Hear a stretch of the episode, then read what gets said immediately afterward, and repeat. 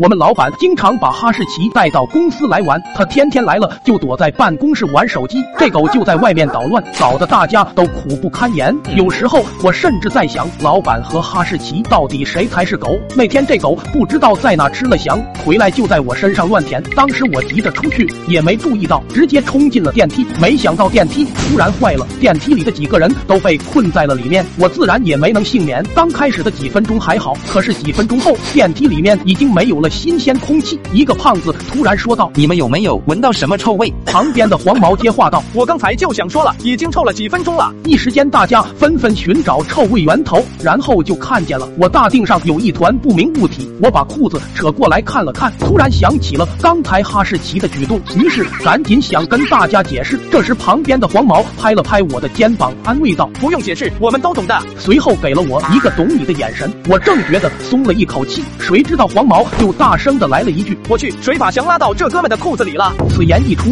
电梯里传出了杀猪般的笑声。那一刻，我才明白什么叫无力的解释，脑袋里也一直循环着一万个理由。俗话说得好，好事不出门，坏事传千里。这事很快就传遍了整个公司，我也沦为了这层楼的笑柄。老板语重心长的跟我说：“年轻人嘛，管不住下半身也是正常的。”什么话？什么话？这是为了躲避嘲讽，我只好请了几天假回去避避风头。此仇不报，誓不为人。那天我很早就去了公司，趁着没人，我悄悄在公司的角落排了一点圣水，然后伪装成哈士奇的杰作。大家一来就闻到了奇怪的味道。在我的刻意引导下，所有同事都相信了这是狗干的。老板这时候也来了，大家纷纷向老板抱怨，希望老板把狗弄走。眼见局势越来越好，我激动的一巴掌拍在了桌子上。公司同事都被这突如其来的声音吓到了。老板心怀不满的问道：“你想干什么？”我顿时蔫了。为了缓解尴尬，只好说了句：“没什么，我就是想问一下，你每天在办公室玩的什么游戏？还是先说说这狗怎么处理吧。”老板有些不好意思的摸了摸脑袋。公司前两天装了监控，咱们正好可以看看这狗是什么时候做的案。公司竟然背着我装了监控，这一刻我顿时如坐针毡。我正想引开话题，没想到老板已经点开了监控，还叫大家一起看。很快，